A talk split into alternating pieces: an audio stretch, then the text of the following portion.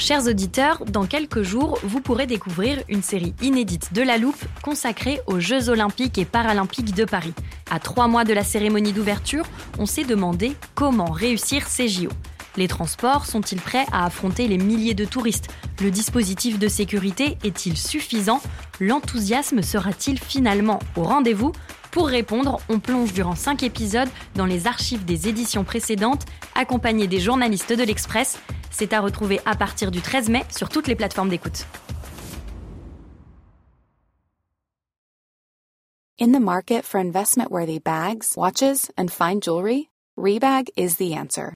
Rebag is a luxury resale platform where each piece is carefully inspected by experts to ensure quality and authenticity. Use Rebag to buy and sell finds from the world's top brands, including Louis Vuitton, Chanel, and Cartier. Head to Rebag.com and get up to 15% off your first purchase as a member with code REBAGNEW. Shop today at Rebag.com. That's R-E-B-A-G.com and use promo code REBAGNEW for up to 15% off your first purchase as a member.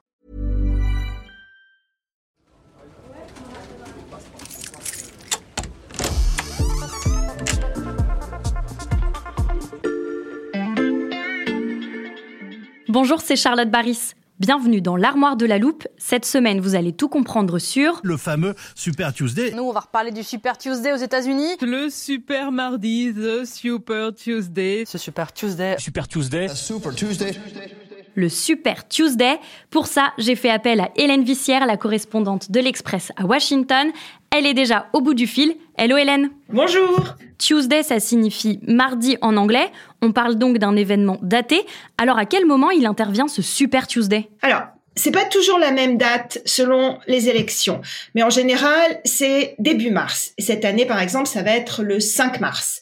Il se tient alors que la campagne présidentielle est en plein boom. Tous les quatre ans aux États-Unis, chaque État organise un vote pour les primaires pour désigner le candidat de chaque parti au présidentiel de novembre. Les primaires pour les deux partis, républicains et démocrates, sont étalées de janvier à juin pour permettre aux candidats de faire campagne dans les différents États. Mhm. Mais évidemment, les scrutins, les primaires les plus importantes sont au début, donc janvier, février, et bien sûr le Super Tuesday, qui est un peu le pic, une étape euh, primordiale dans ce marathon. Et donc Hélène, en quoi ce mardi est-il super? Il est super important. Il y a des millions d'Américains qui votent ce jour-là et dans le plus grand nombre d'États. Le nombre varie, mais cette année, ils sont 15 États sur les 50 et parmi eux, deux très gros, le Texas et la Californie. Mhm. C'est ce- dans ce Super Tuesday qu'il y a le plus grand nombre de délégués aux conventions de cet été qui vont être attribués ce jour-là.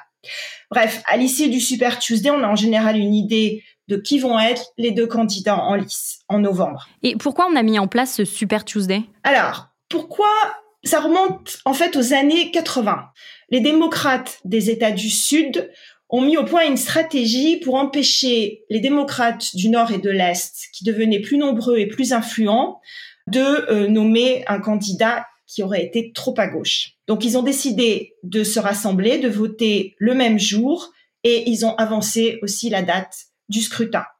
Et puis, depuis, beaucoup d'États essaient de mettre leur primaire le plus tôt possible dans le circuit, de manière à avoir plus d'influence dans le processus de désignation. Hélène, tu as parlé de délégués, ça veut dire que les votants n'élisent pas directement leur candidat. Non, ce sont des élections indirectes. Le vote des électeurs, aussi bien républicains que démocrates, ils votent pour leur candidat préféré.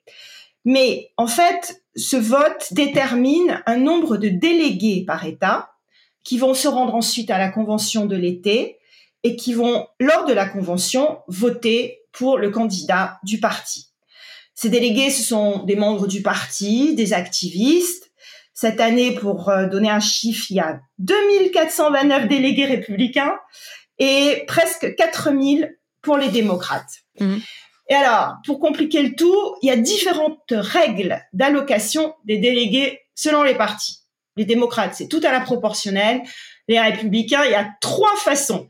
Il y a des États où c'est le gagnant qui remporte tous les délégués, d'autres États où c'est à la proportionnelle, et d'autres encore où c'est un système hybride où il y a proportionnel et système majoritaire. Bref, lors du Super Tuesday, on a environ un tiers des délégués qui vont être attribués. On l'a compris, c'est en effet une date super importante. Tu as des exemples historiques de Super Tuesday qui ont déterminé la trajectoire d'une primaire? Bah oui, il n'y a pas si longtemps, en 2020, Joe Biden était donc candidat. Il avait perdu les premières primaires et donc euh, on le sentait complètement dans les choux. Puis il a gagné la Caroline du Sud à la surprise générale. Et quelques jours plus tard, il a remporté 10 États du Super Tuesday, y compris des États qu'il n'aurait jamais dû gagner. On pensait que ce serait Bernie Sanders qui était son rival, qui les gagnerait. Donc ça, c'est un exemple réussi, mais le Super Tuesday, il détermine pas toujours un vainqueur.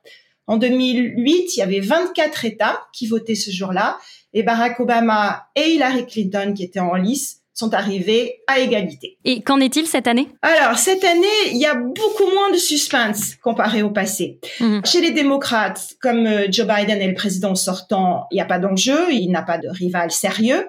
Et chez les républicains, il y a toujours deux candidats en lice, euh, euh, Donald Trump et Nikki Haley, euh, l'ex-ambassadrice à l'ONU de Donald Trump, mais elle est très loin dans les sondages. Donc, euh, il y a peu de chances euh, qu'elle arrive à, rester en lice.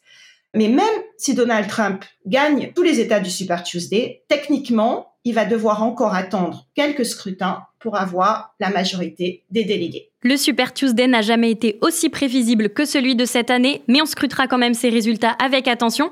Merci Hélène pour tes super explications. Au revoir et à très bientôt. Voilà, je peux refermer l'armoire. Maintenant, vous êtes capable d'expliquer ce qu'est le Super Tuesday.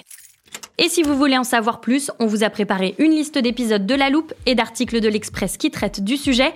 Les liens sont à retrouver dans la description de ce podcast. Bon week-end, profitez-en pour rattraper les épisodes que vous auriez manqués.